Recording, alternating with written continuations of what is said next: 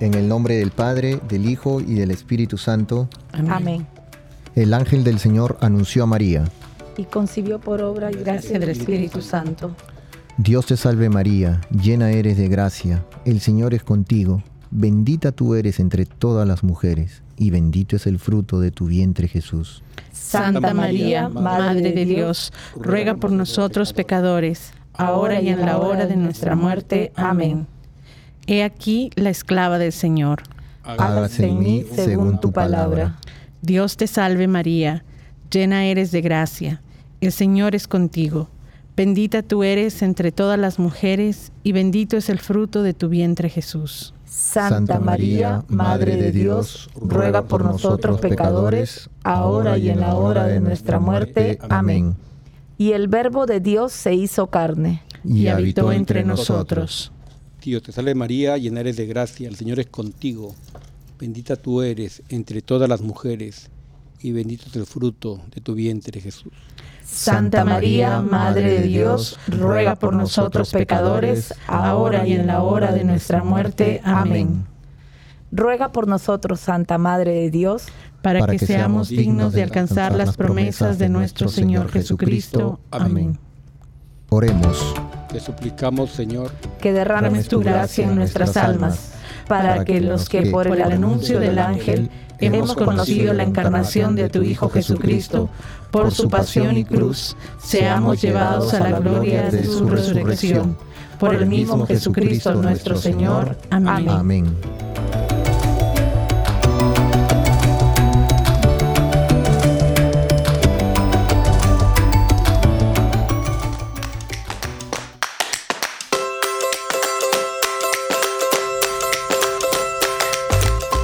Bienvenidos todos a su programa Arrepentidos, Conversos, Testigos, un programa católico sobre Pedros, Rogatas, Bonfilios, Berejizos, pantagatos.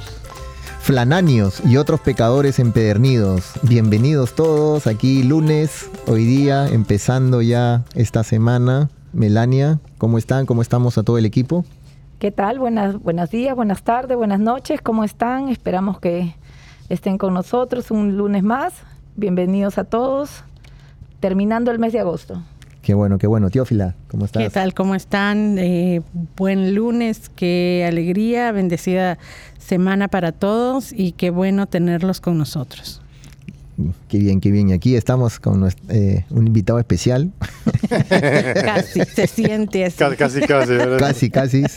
¿Quién, quién, quién? ¿Quién es ese invitado Uy. especial? Enrique, ¿cómo estamos? Quique, para los amigos, realmente. No soy un invitado, por favor, soy un paracaidista. Sí. ¿Cómo estás, cómo estás Enrique? Tiempo que no... Aquí, pues tiempo, ya no me he olvidado de ustedes, pero realmente los veo más santificados que nunca. Qué bueno, muchas gracias. Gracias por estar aquí con nosotros. Y Euprepio, ¿cómo estamos? Aquí en Súper bien, súper bien. Esperando escucharlos a ustedes para ver qué, qué aprendo hoy. Que aprendemos todos. ¿Qué ¿sabes? aprendemos? ¿Qué aprendemos Claro. todos? La humildad de Euprepio me impresiona. Bueno, Oye, vi- vino medio chistosito. Sí, parece, sí, parece, sí, sí. parece. Sí, sí, sí. inspirado, solamente muy, muy alegre de verlo después de tanto tiempo, realmente. Muchas gracias, muchas gracias.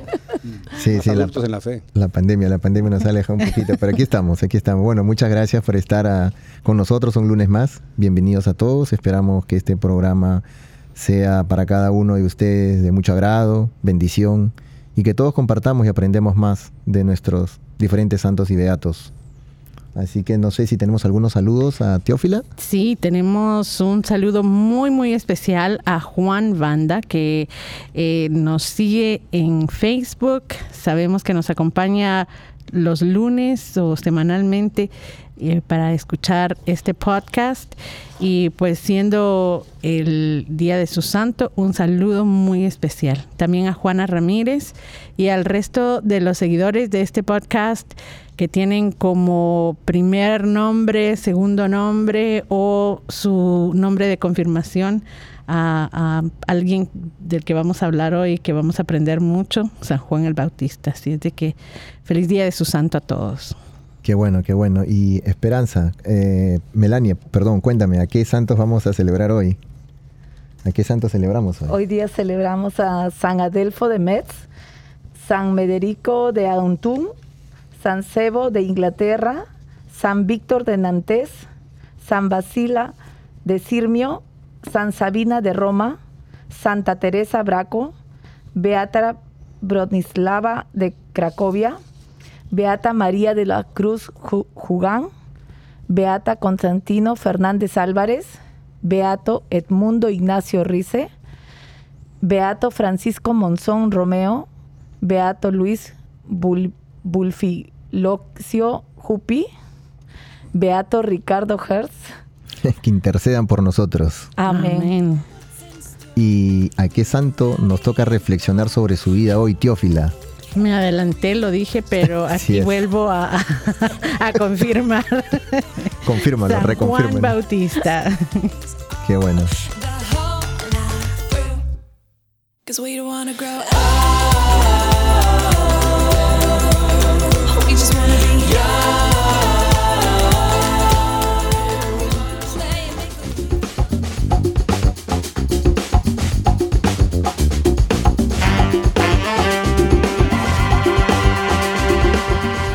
Bueno, aquí estamos ya empezando eh, otro segmento.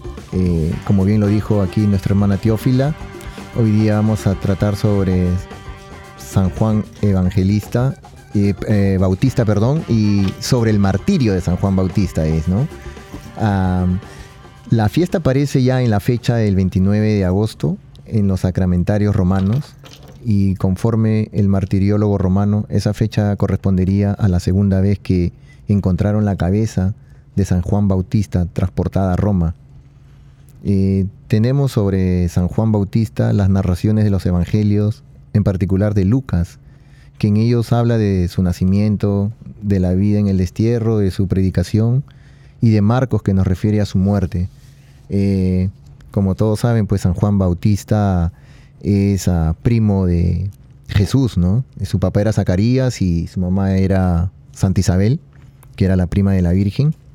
Y él nace, pues, Zacarías era un sacerdote judío y casado con Isabel, que Isabel era estéril, no podían tener niños. Entonces Zacarías un día estando en el templo, se le aparece el ángel a la derecha del altar y él tiene miedo, ¿no? Y el ángel le dice que van a tener un hijo y que le va a poner de nombre Juan, ¿no? Entonces él dice, pero ¿cómo va a ser si yo no... Ah, somos, somos, eh, mi esposa es estéril y ya estamos mayores de edad, ¿no? Ya estaban adultos. Y le dijo que para Dios nada es imposible y, que iba a ser así. como no cree, y como Zacarías ah, estaba incrédulo de lo que le estaban diciendo, pues eh, el ángel le dice, eh, se presenta que era el ángel Gabriel y le dice que él iba, iba delante de Dios y que se va a quedar mudo y una vez que nazca este niño eh, iba a poder hablar ya, ¿no? Así que ahí vemos un poquito, ya que desde, desde el principio ya estaba predestinado Juan a ser aquel, esa persona que iba a ir por delante y que iba a ser un santo precursor, ¿no? Que era el santo precursor de, Jesús y que fue el último profeta y eh, fue el primer discípulo. Así que también es el único santo que se celebra su fecha tanto de nacimiento como su martirio, su muerte, ¿no? Eh, luego, por el Evangelio y por las tradiciones, podemos reconstruir la vida del precursor, ¿no? Cuya palabra eh, de fuego parece en la verdad con el espíritu de Elías. Negó categóricamente ser el Mesías esperado, afirmando la superioridad de Jesús que apuntó a sus seguidores ah, por ocasión del bautismo en las, en las, a, las orillas del río Jordán. ¿no? Él no quería bautizar a, Jesús. Él en algún momento dijo que él no, él no lo quería hacer, pero Jesús ah, le dijo que lo, que lo bautizara para que se cumpliera todo lo que, lo que ellos tenían que, lo que se tenía que cumplir. ¿Ese era el primer encuentro de Jesús con Juan Bautista? Así es. Pero yo creo que el primer encuentro, no sé, corríjame. Por favor. El primer encuentro fue cuando cuando María visitó a Isabel. Así es. Exactamente. Cuando fue claro. Y, estaban ambas embarazadas. Y el niño saltó en su vientre, ¿no? De, Isabel, ¿no? Así es. Era una mujer mayor. y María venía a saludarlo. Yo creo que ese saludo desde el vientre si no me equivoco, ¿no? sería la, primera... Sí, claro, se, escucharon las voces los dos, ¿no? Sí. sí, sí, no, no, muy buen apunte, porque después, lógicamente, Juan, bueno, van creciendo, no se sabe mucho no se Sabe mucho de, la, vida de, la, de la niñez de Juan, ¿no? Eh, desde muy joven dicen que él se fue al, al destierro y vivió pues en siempre solitario. Eh, con la naturaleza. Con la naturaleza, ¿no? Vivió en el desierto en Israel y vestía con ropas de, piel de camello, con un cinturón de cuero. Eh, se alimentaba de langostas y de miel silvestre. Y fue una persona pues tan santa, tan llevada a, la tarea que lo habían encomendado, ¿no? Así que él no, no eh, también está escrito que no podía ni tomar vino, ni, ni se iba a contaminar de nada de aquí de lo terrenal. Así que esto fue que él, él comenzara su predicación ya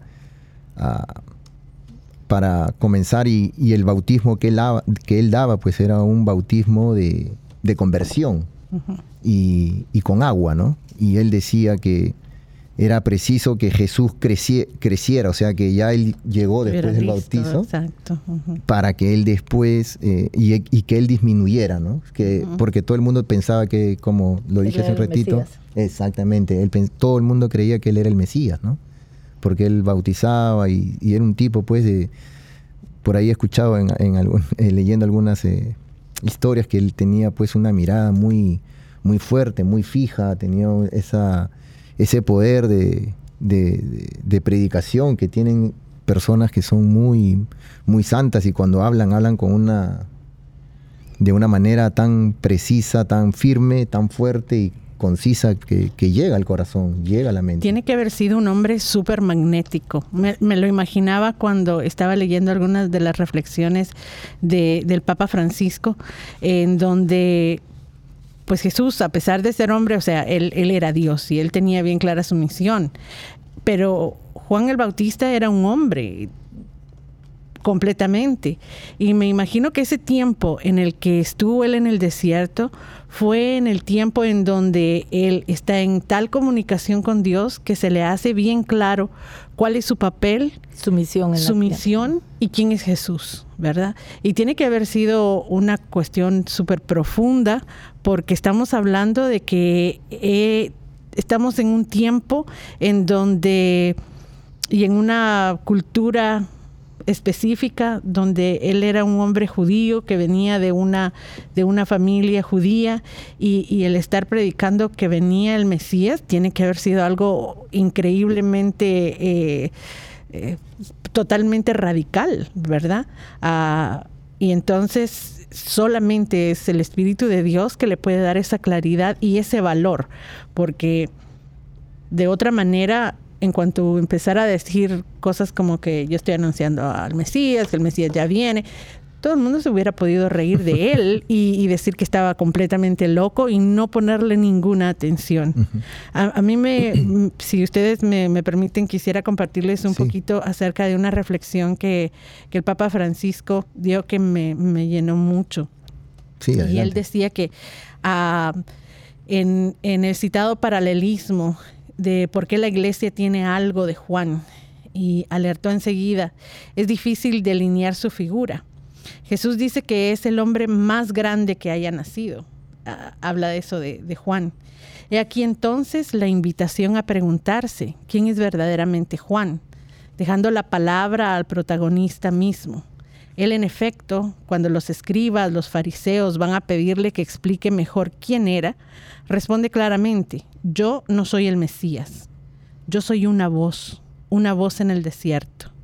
En consecuencia, lo primero que se comprende es que el desierto son sus interlocutores, gente que con un corazón sin nada viene a preguntar, mientras que Él es la voz una voz sin palabra, porque la palabra no es Él, es otro. Él es quien habla, pero no dice. Es quien predica acerca de otro que vendrá después. En todo esto, explicó el Papa, está el misterio de Juan, que nunca se adueña de la palabra. La palabra es otro. Y Juan es quien indica, quien enseña. Utilizando los términos detrás de mí, yo no soy quien vosotros pensáis. Viene uno después de mí a quien yo no soy digno de desatarle la correa de sus sandalias. Por lo tanto, la palabra no está. Está en cambio una voz que indica a otro. Todo el sentido de su vida está en indicar a otro. Y ahí una reflexión increíble acerca de lo que es la iglesia y lo que significa comunidad, ¿verdad? Que siempre apunta al otro y que, y que sabe su lugar y que está en servicio a otro. Al prójimo. Exacto. sí, así está, está, escrito aquí, Marcos a, ah, capítulo 1, versículo 2. Como está escrito en el libro del profeta Isaías, mira, yo envío a mi mensajero delante de ti para prepararte el camino. Una voz grita en el desierto, preparen el camino del Señor, allanen sus senderos. Así se presentó Juan el Bautista en el, en el, desierto. Y después viene todo lo que hemos hecho el preámbulo y que él predicaba proclamando un bautismo de conversión para el perdón de los pecados.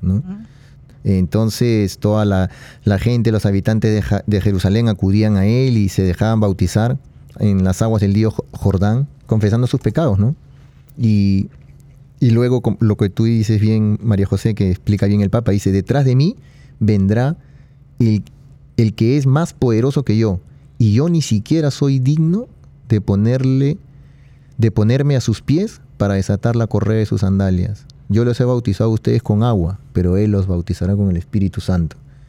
Entonces, bien claro, deja Él ahí que Él no era ni el Mesías, no era ni Elías, no era nada, y simplemente estaba preparando el camino para que cuando venga Jesús, y ahí es donde se, se ven, porque Él recibe también esa, esa señal y le dicen al que el Espíritu Santo se pose sobre él, ese es el Mesías. Entonces cuando él bautiza a Jesús, es donde él se da cuenta que él es el Mesías, Jesús. Eso me, me recuerda un pasaje, no sé si, no creo que sea una parábola, pero donde dicen que si tú vas a una cena, no te sientes al lado del reino, no te ponga ahí en, en frente, ponte de último, porque puede pasar vergüenza. Yo, eso me recuerda básicamente ese... ¿Sabes a cuál me refiero, no? Sí. sí, sí, Eso me pasó hace poco que me senté adelante y me mandaron atrás. Fui con disimulo así. Yo aquí ni quería estar. Yo dije, de mejores lugares me han votado. no, pero eh, sería interesante no saber exactamente, ¿verdad? Porque me imagino que Juan sabía su, su cuál era su, su, función, cuál era, él sabía que lo de él era eh, anunciar al Señor. Que eso es tremendo, es básica, es casi como María, ¿verdad? María estuvo para recibirlo, era la, eh, la madre, pero eh, tenemos a Juan donde Juan era el que iba, estaba anunciando la llegada del Señor. Y Juan tenía discípulos, ¿no? Y creo que algunos discípulos ah. de Juan se pasaron donde Jesús. Porque él, mandó a, dos discípulos a preguntar a Jesús, ¿no? ¿Eres tú el Mesías? Y Jesús, ¿qué respondió?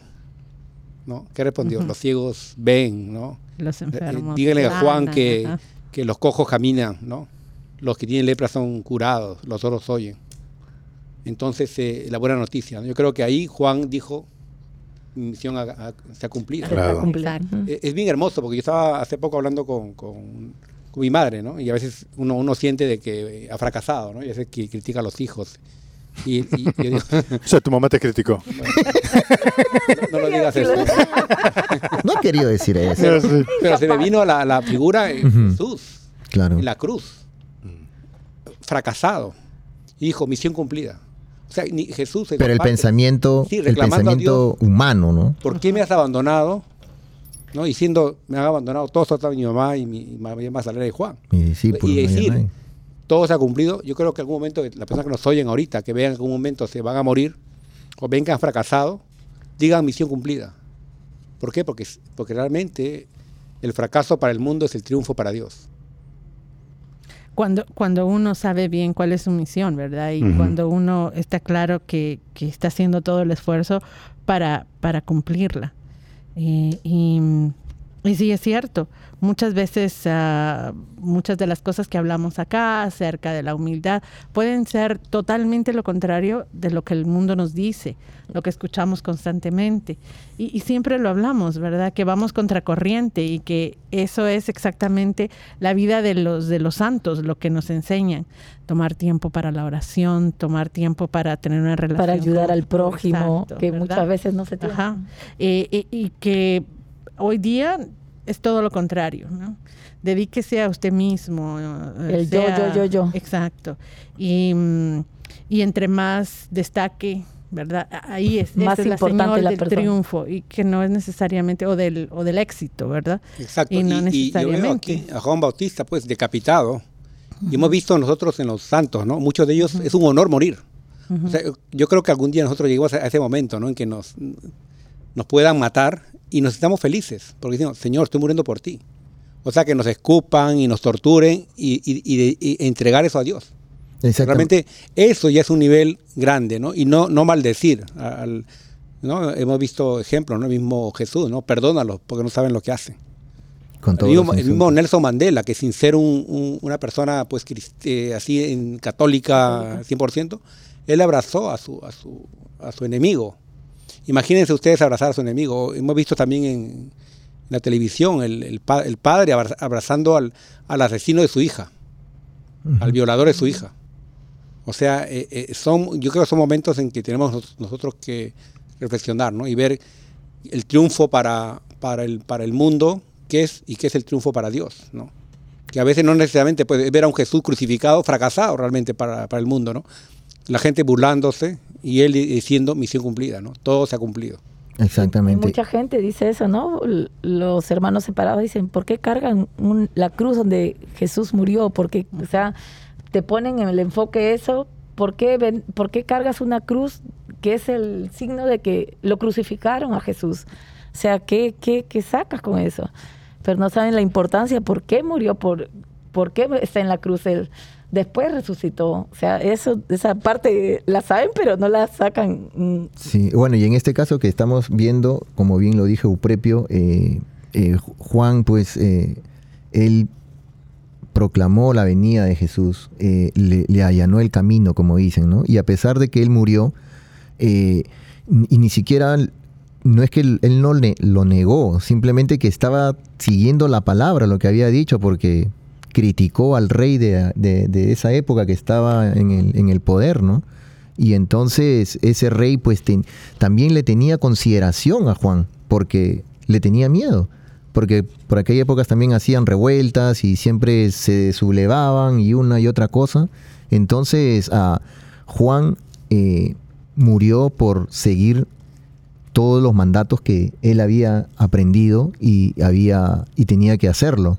Y muchas veces eso es lo que nosotros tenemos que hacer, decir a nuestros hermanos, a veces se equivocan, pero claro, tengo un amigo que es buena onda y es bien chévere y si yo lo critico, este ya no me va a invitar a su casa, mejor no le digo nada. Entonces, no, hay que decirle las cosas. O tengo un amigo que está en el colegio, estamos en el colegio y el popular, el bacán, ah, sí, no hay que decirle nada, nos reímos. Para que no se molesten. Para que no se molesten o para no caer mal. Pero en realidad lo que estamos haciendo es que nos estamos quedando callados y como bien uh, lo dijeron, lo dijeron, cuidado, no vayan a ser perros mudos que no ladran cuando llegan los ladrones a robar. Entonces, nosotros tenemos siempre que corregir a nuestros hermanos, así sea dura la y nos metamos en algún problema. Dios ve nuestro corazón, nuestra forma de, de, de, decir las cosas, ¿no? Y Juan pues murió, su martirio fue justamente por... Él denunció, ¿no? Por el denunciar, pecado, por pecado. denunciar el pecado, ¿no? Aquí está. Y, decía Herodes. Exactamente, dice, en aquel tiempo Herodes había mandado prender a Juan y lo había metido en la cárcel, encadenado. El motivo era que Herodes se había casado con Herodías, mujer de su hermano Filipo, y Juan le decía que no le era lícito tener a su mujer, a la mujer de su hermano. Herodías aborrecía a Juan y quería quitarlo de en medio. No acababa de conseguirlo porque Herodes respetaba a Juan, sabiendo que era un hombre honrado y santo. Lo defendía cuando lo escuchaba quedaba desconcertado y lo escuchaba con gusto. La ocasión llegó cuando Herodes por su cumpleaños dio un banquete a los magnates, a sus oficiales y a la gente principal de Galilea. la hija de Herodías, Salomé entró y danzó. Gustó mucho a Herodes y a los convidados. El rey le dijo a la joven, pídeme lo que quieras, que te lo doy. Y le juró, te haré lo que me pidas, aunque sea la mitad de mi reino. Ella salió a preguntarle a su madre, ¿qué le pido? La madre contestó, la cabeza de Juan el Bautista. Entró y enseguida a toda prisa, se acercó al rey y le pidió, quiero que ahora mismo me des en una bandeja la cabeza de Juan el Bautista. El rey se puso muy triste, pero por el juramento y los, y los convidados no quiso desairarla. Enseguida mandó a un verdugo que le trajese la cabeza de Juan.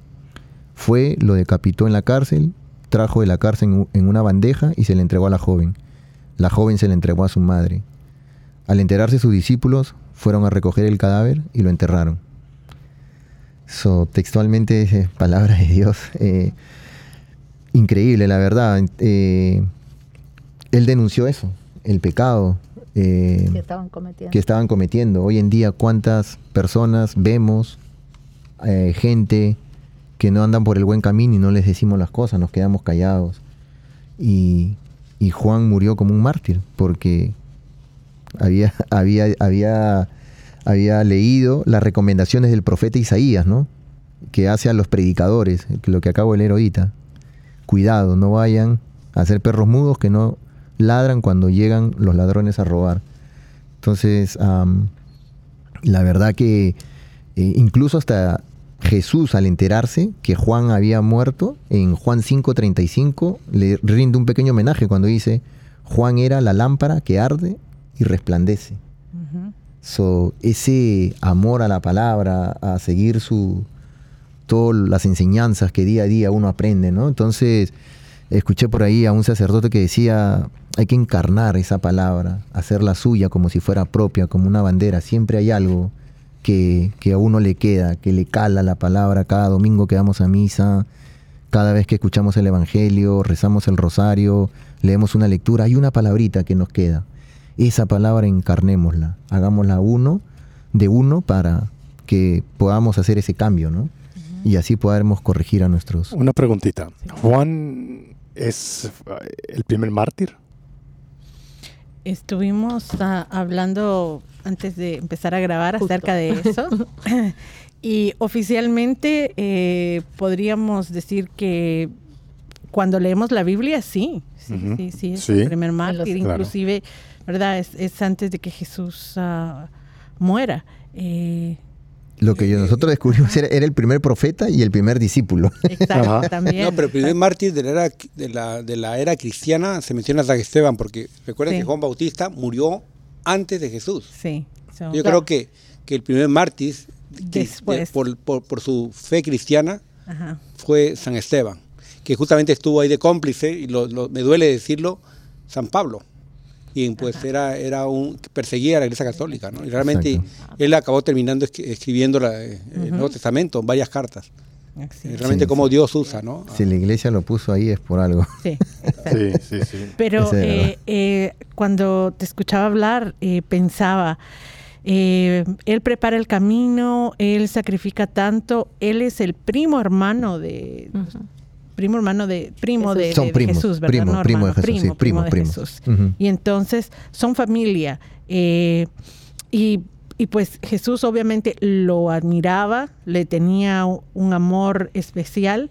Y entonces para Jesús hubiera sido bien fácil decirle que, que porque no se iba con sus discípulos y quisieran un solo grupo, ¿verdad? Porque iban a estar juntos, tal vez protegerlo más.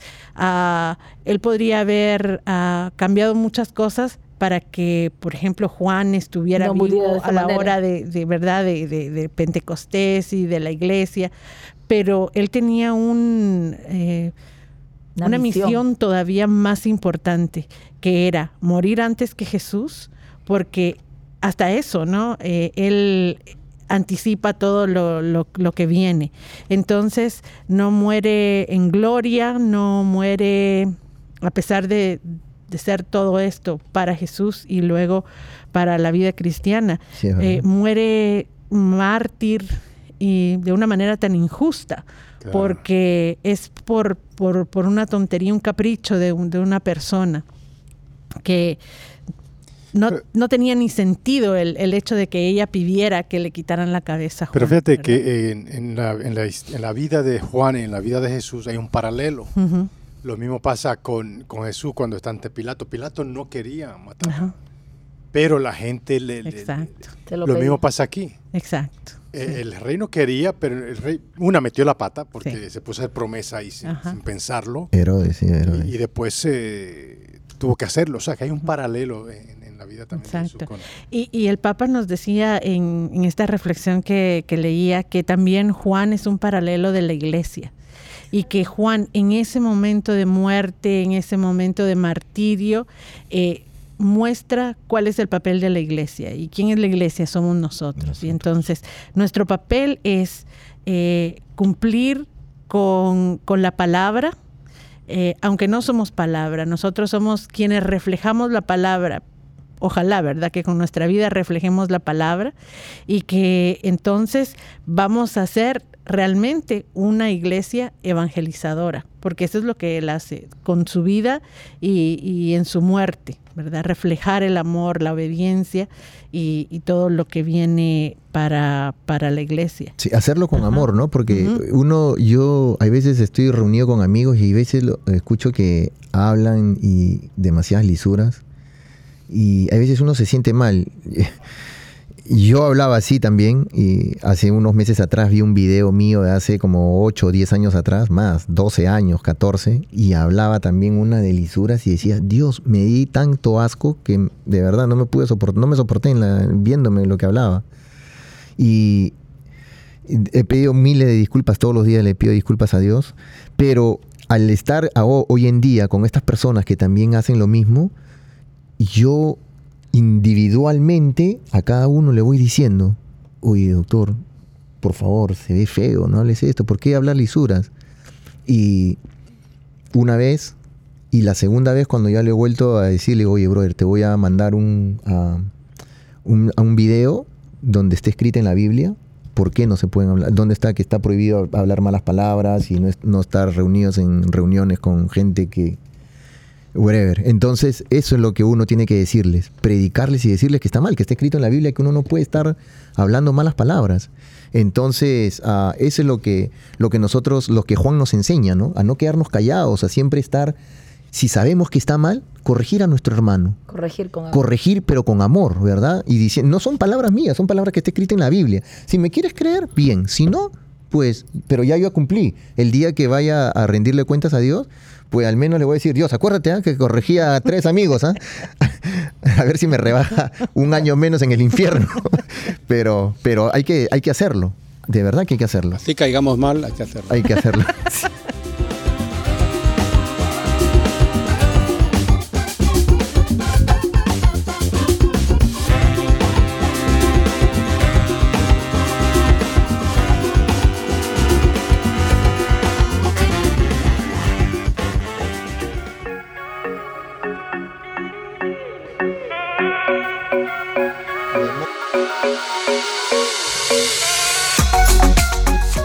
Memoria del martirio de San Juan Bautista.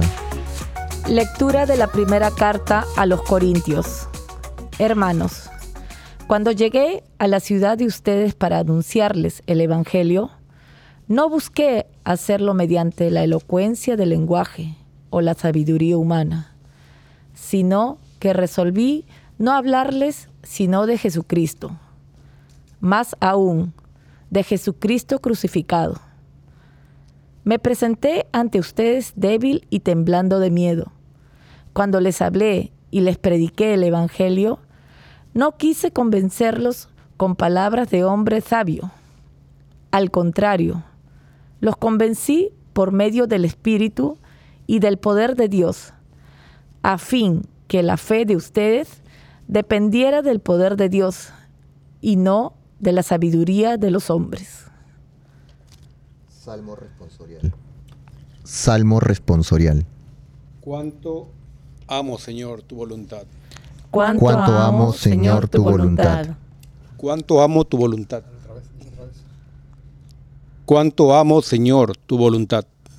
¿Cuánto amo, Señor, tu voluntad? ¿Cuánto amo tu voluntad? Todo el día la estoy meditando. Tus mandatos me hacen más sabio que mis enemigos, porque siempre me acompañan. Cuánto amo, Señor, tu voluntad. Soy más prudente que todos mis maestros, porque medito tus preceptos. Soy más sagaz que los ancianos, porque cumplo tus leyes. Cuánto amo, Señor, tu voluntad. Aparto mis pies de toda senda mala, para cumplir tus palabras. No me aparto de tus mandamientos, porque tú me has instruido. Cuánto amo, Señor, tu voluntad. Lectura del Santo Evangelio según San Marcos. En aquel tiempo, Herodes había mandado prender a Juan y lo había metido en la cárcel encadenado. El motivo era que Herodes se había casado con Herodías, mujer de su hermano Filipo, y Juan le decía que no le era lícito tener a la mujer de su hermano. Herodías aborrecía a Juan y quería quitarlo de en medio no acababa de conseguirlo, porque Herodes respetaba a Juan, sabiendo que era un hombre honrado y santo, y lo defendía. Cuando lo escuchaba, quedaba desconcertado y lo escuchaba con gusto. La ocasión llegó cuando Herodes, por su cumpleaños, dio un banquete a sus magnates y a sus oficiales y a la gente principal de Galilea. La hija de Herodías entró y danzó, gustando mucho a Herodes y a los convidados.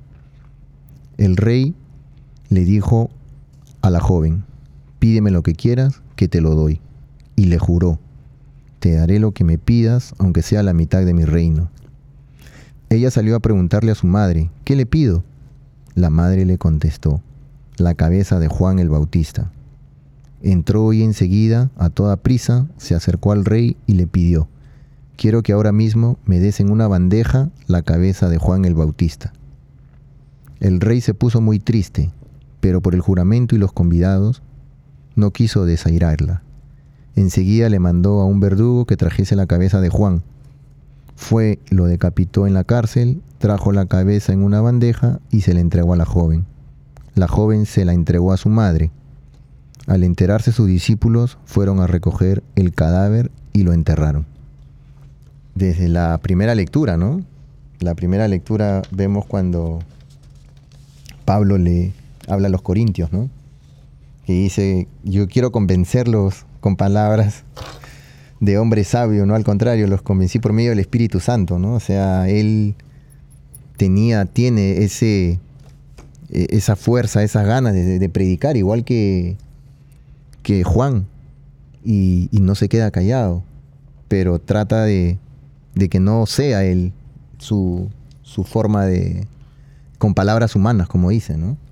Y eso es lo que debemos pedir todos, ¿no? La ayuda de la intersección del Espíritu Santo, la ayuda del Espíritu Santo para cualquier cosa, cualquier obra que nosotras queramos hacer.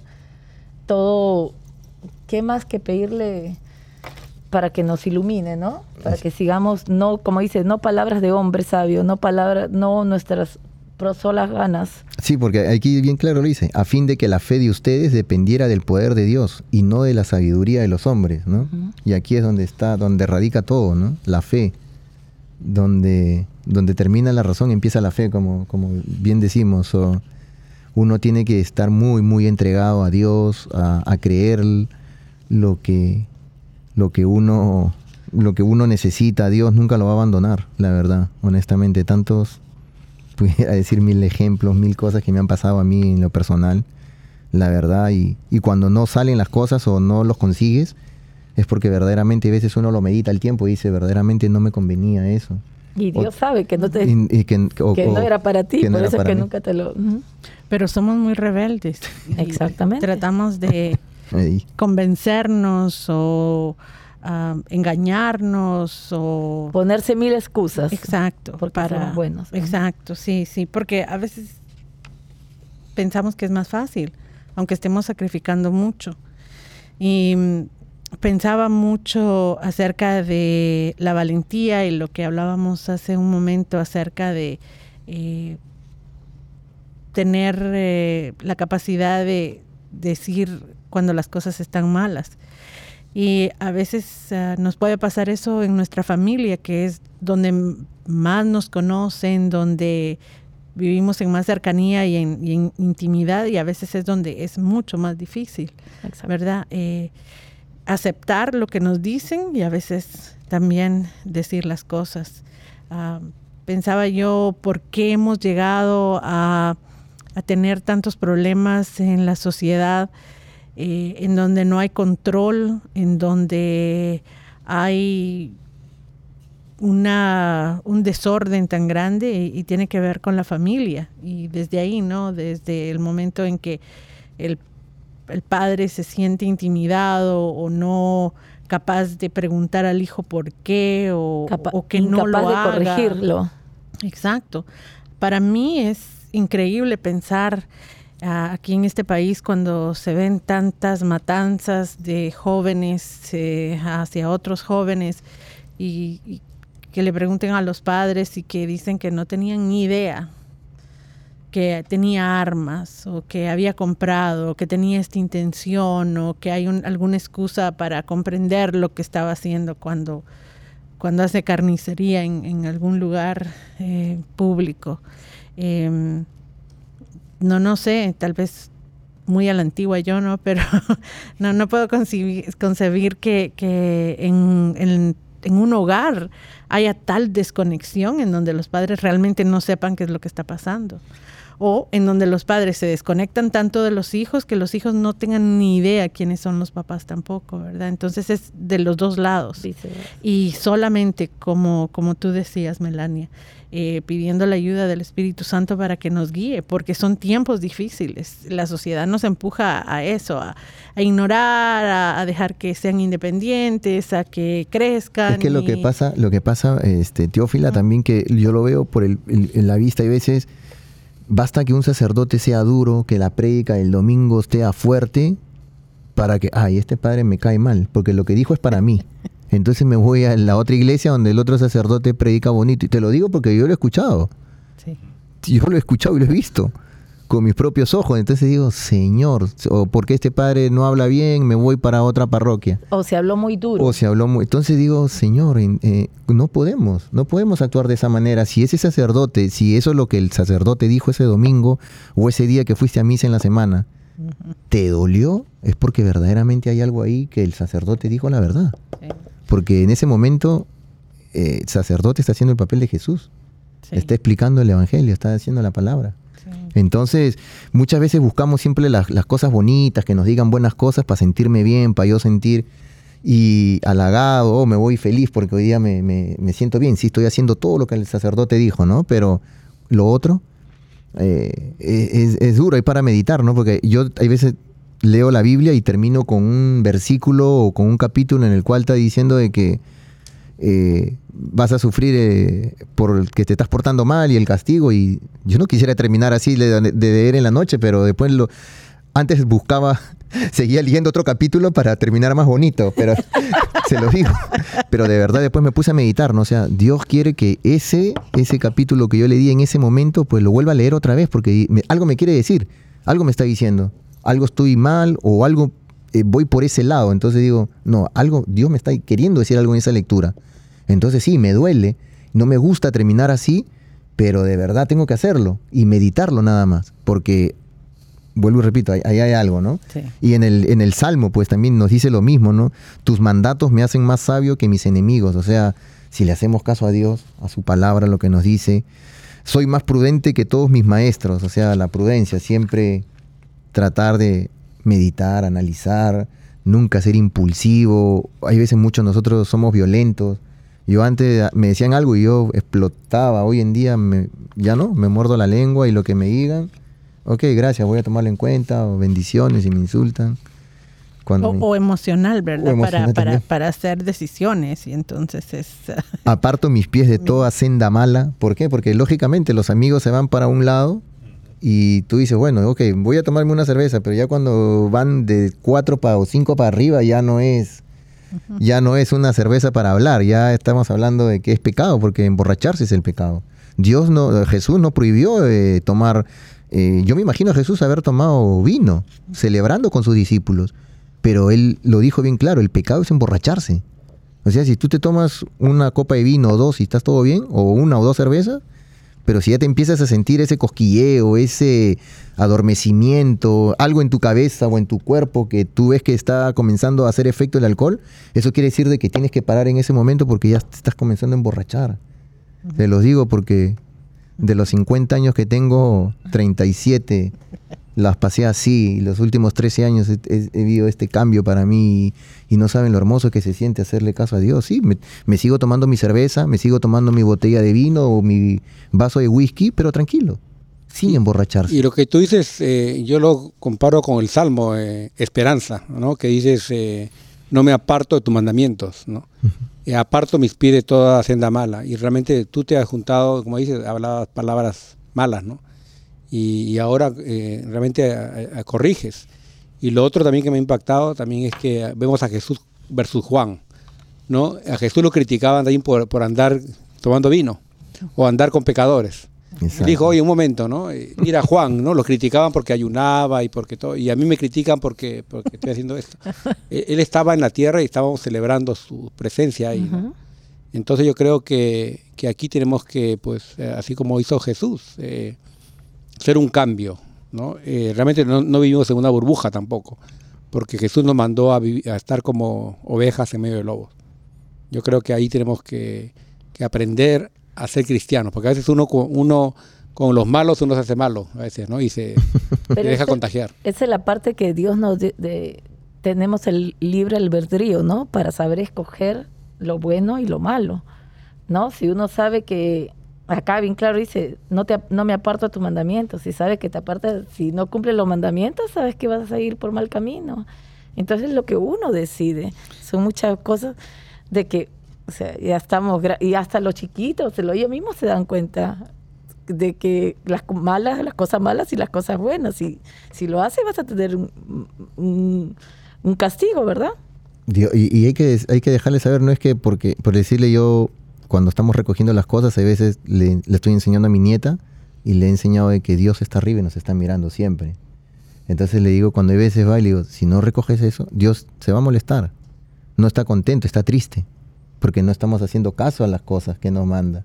Hay que ordenar, hay que limpiar también, hay que obedecer. Cuando tu mamá te llama, entonces se piensa y lo vuelve y regresa, ¿no? Entonces, no es que es un santo temor el que hay que tenerle a, Dios, no es que hay que tenerle miedo, no, no, es un, temor santo. Y ahí empezamos, ¿verdad? Porque tu nieta te escucha, sabe cuáles son las reglas, qué es lo que, que se espera de ella. Igual en la iglesia, creo que una de las cuestiones es que damos por hecho que todo el mundo sabe. Eh, cuáles son los mandamientos o qué es ah, lo que Dios quiere de nosotros. Damos por hecho de que está claro para todos. Y ahí yo creo que es ideal eh, el, el, el ejemplo de Juan, ¿verdad? Que fue la voz, no era la palabra, nosotros tampoco, pero nosotros anunciamos la palabra y si la anunciamos valientemente, entonces estamos ayudando a que el reino crezca. Eh, pero creo que es eso importante. A mí una de las cosas que me gusta mucho de nuestro podcast es el hincapié que tenemos en leer la palabra, en incluir de la Biblia, de nuestro catecismo, eh, de las palabras de, nuestro Papa. Eh, en cada programa, porque todos vamos aprendiendo, todos necesitamos saber qué es lo que Jesús espera de nosotros, eh, qué es lo que quiere de nosotros eh, y qué es lo que podemos esperar, porque no es solo reglas, sino que es una manera de vida para que nosotros podamos vivir en el amor, vivir en comunidad, vivir de una manera mejor, porque pues solo tenemos que acordarnos, ¿no? El, el pecado nos lleva a la muerte, al sufrimiento y Él no quiere nada de eso para nosotros. Entonces, no, no, no es solo, no hagan esto, no hagan lo otro, no, pero, ¿verdad? Sino el, el que... Teófila, tú anteriormente estuviste diciéndonos sobre cómo lo que está pasando en la sociedad, ¿verdad? Y es precisamente por eso. Y nosotros necesitamos, mira, si tú vives en una casa, tú tienes a tus padres, tú tienes que vivir bajo las reglas de tus padres. ¿Ok? Y tus padres son un regalo de Dios que te van a guiar por el buen camino. Lo mismo nosotros. O sea, nosotros dentro de la iglesia, si vamos a vivir de acuerdo a las enseñanzas del Señor, pues tenemos que seguir ciertas reglas. E, es, lo más común. o lo más eh, lógico, ¿verdad? El problema que tenemos en la sociedad hoy día es que la gente no quiere vivir eh, bajo reglas. Ellos todo lo ven como, ah, yo tengo que controlar mi vida. Ya ahora hay, eh, hay ¿cómo le llaman este? Eh, prenombres, como todo, tipo de nombre, que ya no quiero que yo no soy señor, ya soy tal cosa. Soy it o soy tal cosa, ¿no? Entonces nosotros no queremos que nadie nos mande, no queremos, o sea, que, no, no sé qué es lo que esperamos, pero es el problema de nuestra sociedad. Una sociedad donde no... Pero esos problemas de sociedad vienen de, de cada hogar. El gran problema de cada familia, ¿no? Que cada familia no hay responsabilidades, nadie quiere hacer caso, los, los niños no quieren ser el, el, aborto, lo que estamos hoy en día padeciendo, que estamos viendo que en Texas, Kentucky, no sé dónde ha sido, esta última semana vi las noticias, no recuerdo en qué estado han aprobado, ¿no? En, en Kansas, Kansas, Kansas, Kansas, Kansas. y, yo veo un montón de jóvenes, chicas, eh, eh, muchachos también abrazándose, celebrando de que sí se puede hacer el aborto ahí. Entonces digo, Dios mío, entonces ellos no creen en Dios. O sea, porque no creo que vayan a la iglesia el día domingo y estén en, en, pro del aborto. O sea, no entiendo. Digo, Dios mío, perdónalo. Otra vez, es lo mismo de... sí, perdónalo. no, yo controlo mi cuerpo, ¿verdad? Y yo creo que hay una, hay una muy mala interpretación de lo que es la salud de la mujer. La, la mujer no solo vive para, hacer para abortar. Esa no es la salud de la mujer. Y, y, es una cosa que tenemos que tener como cristiano, como católico, tenemos que tener eso presente. La salud de la mujer es mucha cosa, pero lo que han hecho un grupo de personas que han centrado todo en que la salud de la mujer es el aborto. Yo, yo así lo veo, no sé ustedes como mujeres, a lo lo ven diferente, pero eso es lo que más o menos yo, entiendo. O sea, Entrevistaron a la señora incluso de, que está a cargo de Parenthood allá, que se mudó de, Chicago, creo, para allá, para Kansas, porque en Chicago no se podía y ahora dice, uy, estoy feliz y no saben el día lunes cuando vaya y voy a abrazar a toda mis, mi, mi personal para estar felices porque por fin vamos a poder realizar nuestro trabajo y no bla, bla, bla. Entonces digo, wow. Claro, yo digo que el aborto no es anticonceptivo realmente. Y, hemos visto casos ¿no? de que la salud de la mujer peligra o violación, que hay que dar consejería. Pero creo que muchas de estas personas creen que el aborto es un anticonceptivo. Entonces no es anticonceptivo. Y muchos mucho lo, usan lo ven de esa manera, es lo malo. Respetar la vida. Y yo creo que aquí pues vemos a, la, Madre de Dios, ¿no? Cuando dijo, hágase mí según, tu palabra. Y hasta enfrentó el rechazo casi de José, ¿no? Que quería aborrecerla. Y realmente aquí vemos pues que eh, ser obediente, como dice Euprepio.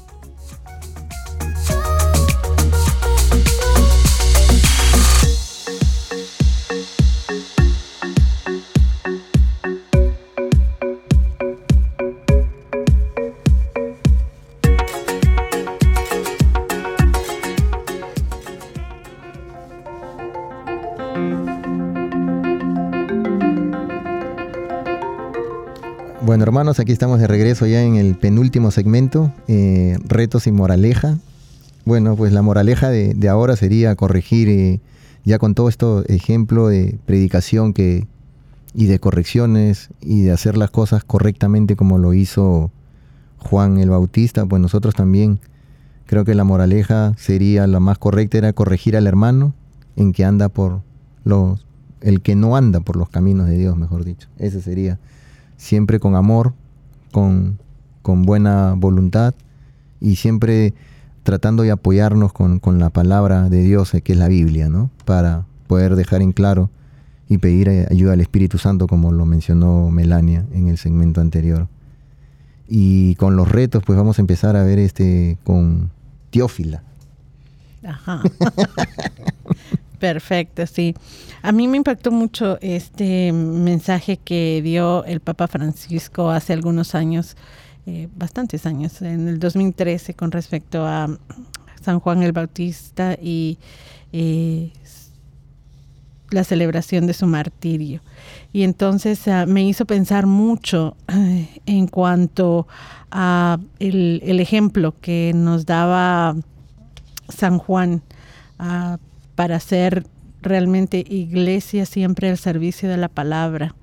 Iglesia que es voz que indica la palabra hasta el martirio.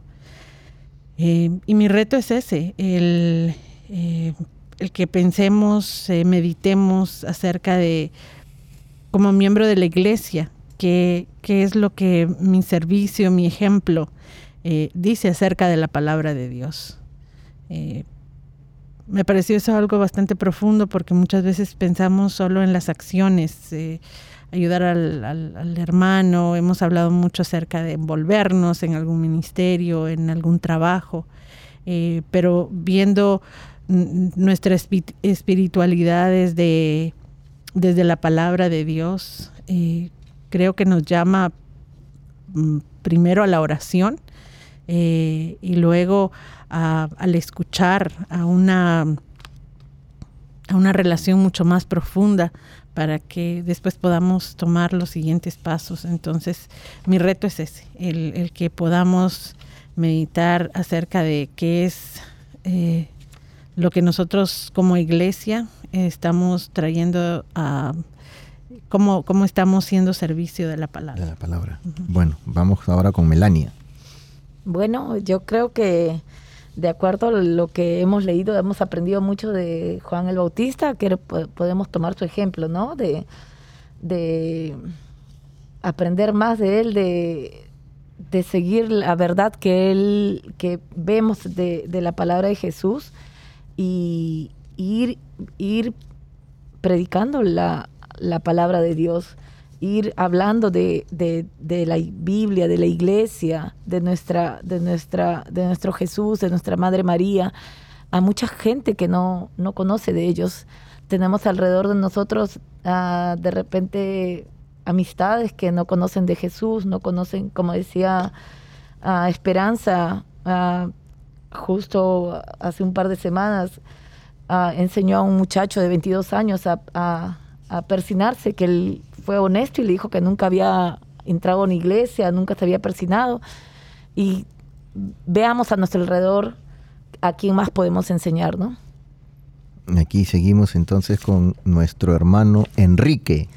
Bueno, para ser breve, solamente digo que eh, nuestro reto debería ser caer de rodillas y rezarle a Dios, porque a veces yo hace poco quería orar y uno comienza a quejarse y a culpar a medio mundo y pedir, pedir, pero uno tiene que escuchar en el silencio a Dios, ¿no? Y es la contemplación. Así es, muy buen, muy buen reto. Yo rapidito eh, sería meditar lo incorrecto que estamos haciendo en nuestra vida, porque siempre eh, hay algo que tenemos que corregir. Y... Un prepio, por favor. Y propio se nos quiere escapar y ya nos quiere poner la música rapidito, propio Entonces, a ver, ¿cuál sería? Vamos, al, al siguiente segmento.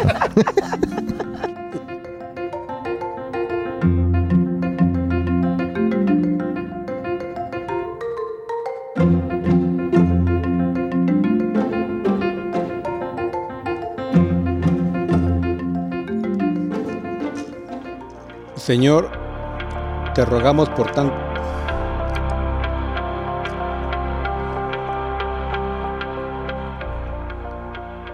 Señor, te rogamos por tantas parejas que viven sin casarse y en pecado. Perdónales y concédeles la verdadera conversión. Y te suplicamos que nunca dejes de enviarnos valientes predicadores, que como Juan Bautista no dejen a los pecadores estar tranquilos en su vida de pecado porque los puede llevar a la perdición, y que despierten las conciencias de sus oyentes, para que cada uno prefiera morir antes que pecar. Padre eterno, yo te ofrezco la preciosísima sangre de tu divino Hijo Jesús, en unión con las misas celebradas hoy día, a través del mundo, por todas las benditas ánimas del purgatorio. Amén. Sagrado Corazón de Jesús, ten piedad de nosotros. Corazón Inmaculado de María, ruega por nosotros. Nuestra Señora del Perpetuo Socorro, ruega por nosotros. Nuestra Señora de la Esperanza, ruega por nosotros. San José, ruega por nosotros. San Pedro, ruega por nosotros. San Pablo, ruega por nosotros. Santiago Apóstol, ruega por nosotros. San Marcos, ruega por nosotros. San Francisco de Asís, ruega por nosotros. Santa Clara, ruega por nosotros. San Vicente de Paul, ruega por nosotros. San Bienvenido Tiboli, ruega por nosotros. Beato Álvaro de Córdoba, ruega por nosotros. San Mario, ruega por nosotros. San Bonfilio de Fara, ruega por nosotros. Santa Restituta, ruega por nosotros. San Pantagato de Viene, ruega por nosotros. San Mansueto de Uruzi, ruega por nosotros. San Bereguizo de Andaje, ruega por nosotros. Santa Rogata, ruega por nosotros. San Flananio, ruega por nosotros. Bearlo, Beato Carlo Acutis, ruega por nosotros. San Pedro Canicio, ruega por nosotros. Santa Faustina, ruega por nosotros. San Baro de Egipto, ruega por nosotros. San Barón, ruega por nosotros. San Ateo, ruega por nosotros. San Euprepio, ruega por nosotros. San Teófilo de Constantinopla, ruega por nosotros. Santa Melania la joven, ruega por nosotros. San Esteban el joven, ruega por nosotros. Beato Enrique Hit, ruega por nosotros. San Heradio, ruega por nosotros. Ángeles custodios, ruega por nosotros. En el nombre del Padre y del Hijo y del Espíritu Santo. Amén.